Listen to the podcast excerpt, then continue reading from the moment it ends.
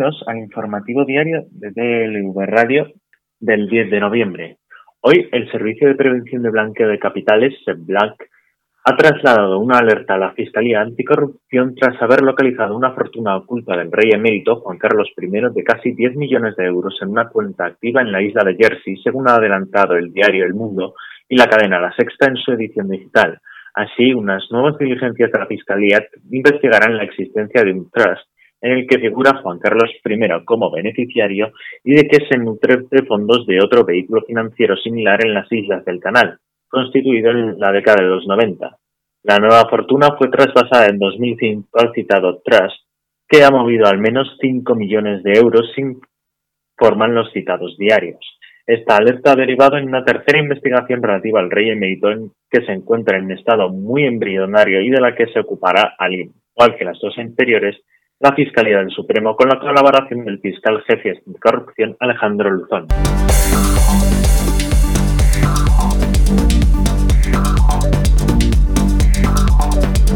Sofía Vescovacci es una oficial del Cuerpo de Policía Nacional actualmente en excedencia que también ha buscado notoriedad en el mundo youtuber.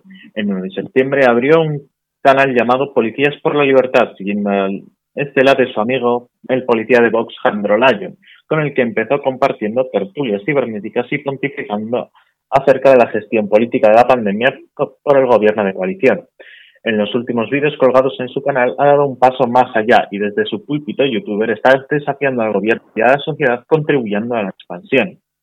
Así lo ha hecho incitando a los agentes de policía y el resto de cuerpos policiales a que incumplan su obligación de aplicar, perseguir y sancionar las conductas establecidas en el Real Decreto Ley 21-2000 20 del 9 de junio de las medidas urgentes de prevención, contención y coordinación para hacer frente a la crisis sanitaria.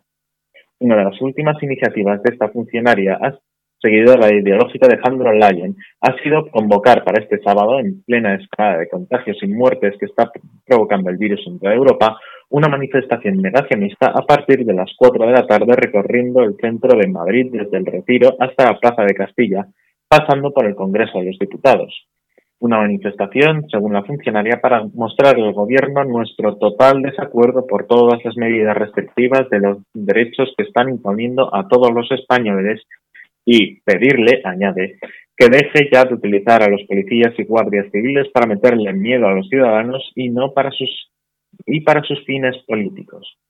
No obstante, en su manifiesto grabado en vídeo pide a los asistentes que no estén exentos del uso de mascarilla que por favor la traigan para renglón seguido tranquilizar a sus seguidores con un os garantizo que Policías por la Libertad no está de acuerdo con que se imponga el uso de la mascarilla de manera obligatoria para todos los ciudadanos, ni tampoco con las medidas de distanciamiento social, pero para evitar cualquier tipo de enfrentamiento entre nuestros compañeros y los ciudadanos, ya que pretendemos que esto sea una marcha pacífica, os pedimos por favor que respetéis la normativa vigente y que adoptemos todas las medidas sanitarias que nos han impuesto.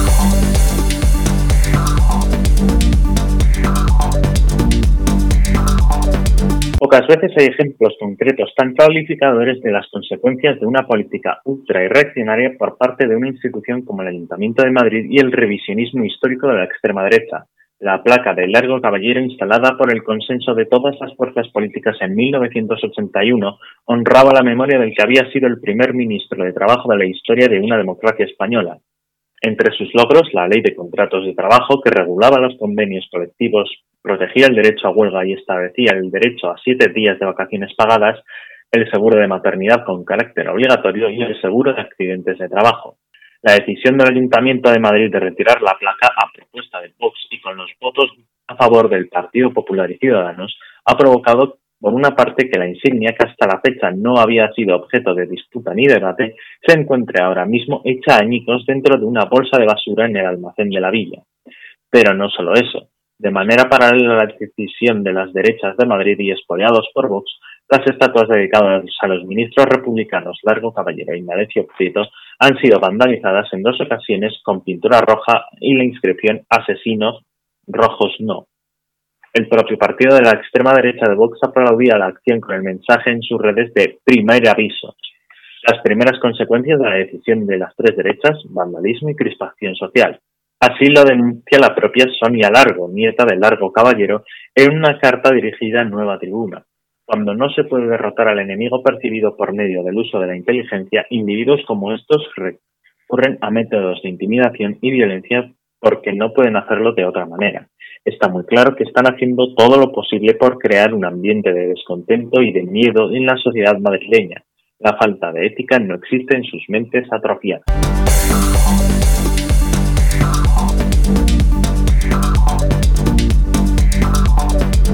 Un hombre ha matado presuntamente a su pareja este lunes y posteriormente se ha entregado a la policía en Lloret de Mar, en Girona, donde los agentes investigan ahora este posible crimen de violencia machista. La mujer tenía 49 años y, según las primeras hipótesis, ha sido asesinada estrangulada. Según ha informado fuentes próximas al caso, el supuesto asesino de 51 años ha acudido a la comisaría de la Guardia Urbana donde ha explicado que había acabado con la vida de la mujer en un domicilio de la localidad. Los agentes se han personado en la dirección que ha facilitado y han encontrado el cuerpo de una mujer de mediana edad del que se analizarán ahora las causas de la muerte. El hombre ha sido detenido como presunto autor de un delito de homicidio y el área de investigación criminal de los Mossos de Escuadra de Girona se ha hecho cargo del caso. Por su parte, el juzgado de primera instancia número 5 de Blanes ha confirmado que no existían antecedentes por violencia en la pareja. De confirmarse este nuevo crimen, sería el número 39, el de mujeres asesinadas por violencia de género, en lo que va de 2020 y a 1072 desde que comenzaron a elaborarse los registros.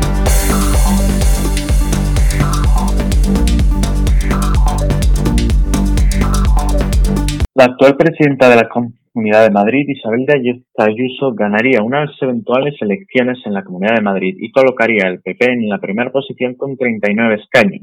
Sin embargo, la dirigente conservadora no podría gobernar en solitario y tendría que repetir la alianza con Ciudadanos y Vox. Según las estimaciones de Kidata para el diario público, Ayuso gana fuerza respecto a las elecciones de hace año y medio, más de seis puntos en intención de voto y nueve escaños, pero se queda lejos de los 48 que obtuvieron los populares en el 2015 de la mano de Cristina Fuentes. Por su parte, Ciudadanos perdería casi 8 puntos y 11 escaños si las elecciones se celebrasen hoy.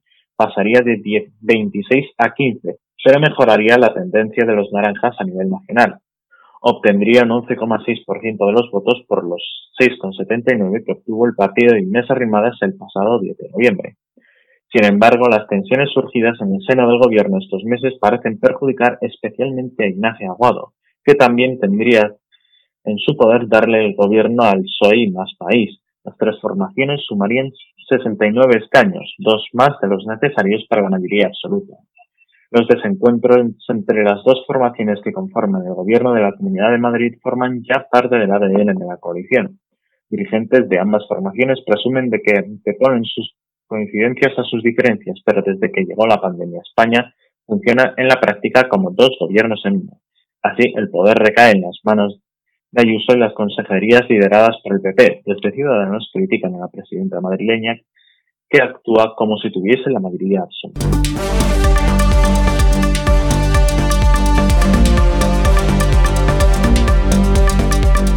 Hoy en el plano internacional, Foro Coches lo ha vuelto a hacer, esta vez a lo grande. Los usuarios de este famosísimo foro español han logrado reunir el dinero suficiente como para enviar a otro grupo de mariachis, esta vez a las puertas de la Casa Blanca en Washington, para despedir al presidente Donald Trump.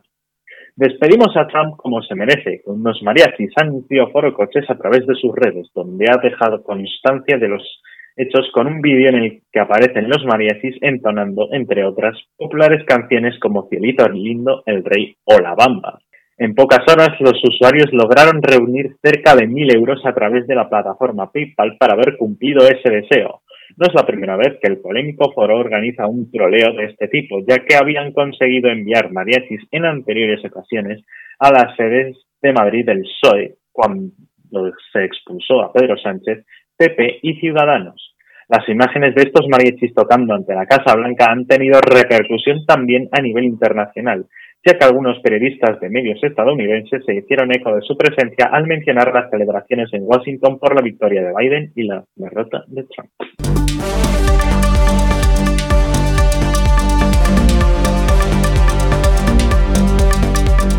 Empieza la cuenta atrás para una nueva huida de Egipto. Aunque el Cairo lleva un siglo intentando escapar de sí mismo, esta vez hay que hacerlo a escala bíblica.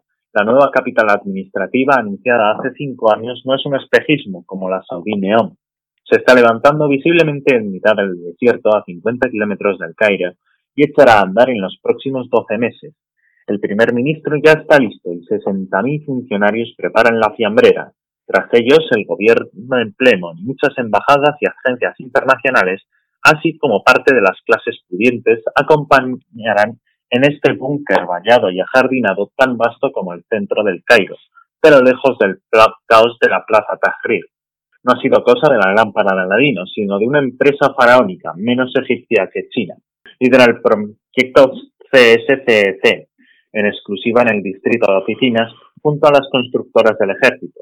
CSCEC es la misma empresa que levantó dos hospitales en Wuhan en 10 días, así como nueve de cada diez rascacielos chinos, el mariscal al-Sisi tiene prisa y las inmobiliarias también.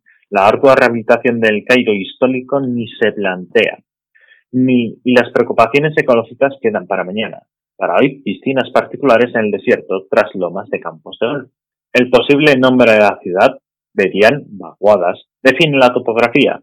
Suena además tan árabe como chino, quizás por el futuro de la región, clave para el nuevo proyecto de las nueve rutas de la seda. Todos los predecesores del mariscal Abdul Fattah al-Sisi, excepto Mohamed Morsi, al que derrocó al cabo de un año, intentaron descongestionar el Cairo con ciudades de nueva planta, pero ninguna de esta ambición. La apuesta egipcia es ahora de tal magnitud que no puede fallar. El desierto no urbanizable durante milenios ha sido desprecintado, el Estado ha llegado a conceder terrenos a promotoras a cambio de que realicen alguna de las obras públicas que sus finanzas, bajo condiciones draconianas del FMI o el Banco Mundial, ya no pueden costear.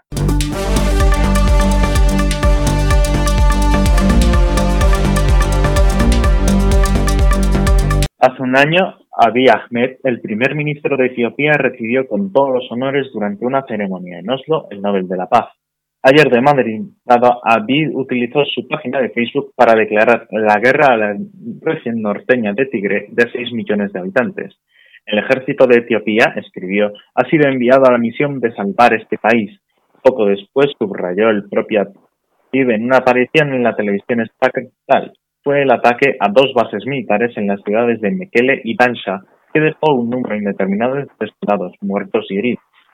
El primer ministro señaló como responsables del ataque al Frente de Liberación del Pueblo Tigre, partido que gobierna la región, a quien acusó de traición y haber cruzado la última línea roja, por lo que anunció una respuesta militar. La situación ha alcanzado un nivel en que ya no se puede prevenir ni controlar con los mecanismos regulares de aplicación de la ley aunque sorprendentemente, con la rápida precipitación de los acontecimientos, la declaración de guerra nace de una creciente tensión interna en los últimos años, con raíces políticas, étnicas y sed de poder entre el gobierno de Addis Abeba y los mandatarios de la provincia de Tigre.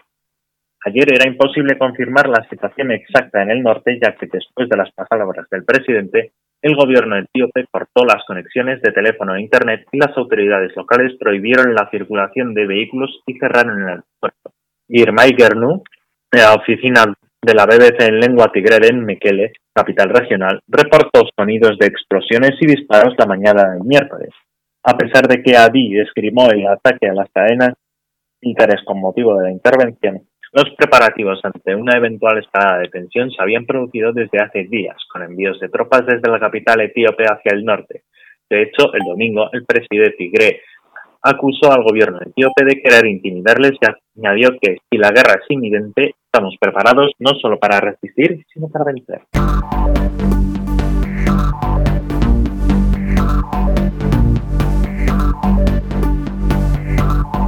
Llevaba la asamblea de compromisarios de Osasuna pidiendo a la junta directiva del club que se desligase del antiguo patrocinador, Tirolbet. Tras muchos tira y finalmente los gestores rojillos hicieron caso a sus socios y rompieron el contrato, al cual aún le quedaba una temporada más, para firmar con la marca Navarra Berleal. Hoy, varios meses después, la entidad rojilla respira aliviada mientras el fondo del fútbol tiembla con el decreto de juego aprobado hoy en el Consejo de Ministros.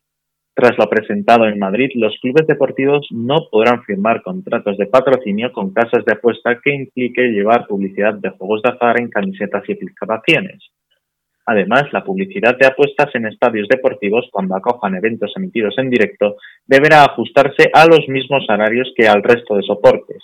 Los clubes tampoco podrán realizar actividades de patrocinio que consistan en, en el uso de la marca de un operador para identificar a una instalación deportiva.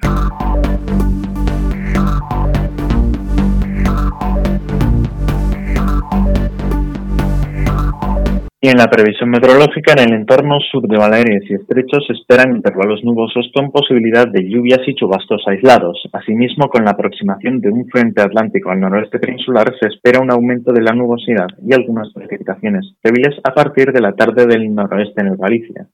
Intervalos de nubes medias y altas en otras zonas del noroeste de la península, con predominio de cielos poco nubosos o con nubes altas en el resto. Sin embargo, la situación de estabilidad favorecerá la formación de nubosidad baja y nieblas en amplias zonas de ambas mesetas, Valle del Ebro y depresiones de Cataluña y Extremadura, que podrán ser más extensas y persistentes en la meseta norte y sur de Huesca durante la mitad del día. En Canarias, intervalos nubosos de tipo medio y alto, más abundantes en islas occidentales.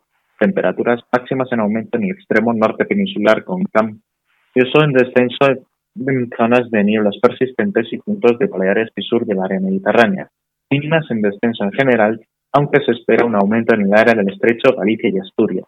Viento de componente sur en el extremo noroeste peninsular, rodando suroeste con intervalos de fuerte en el litoral gallego.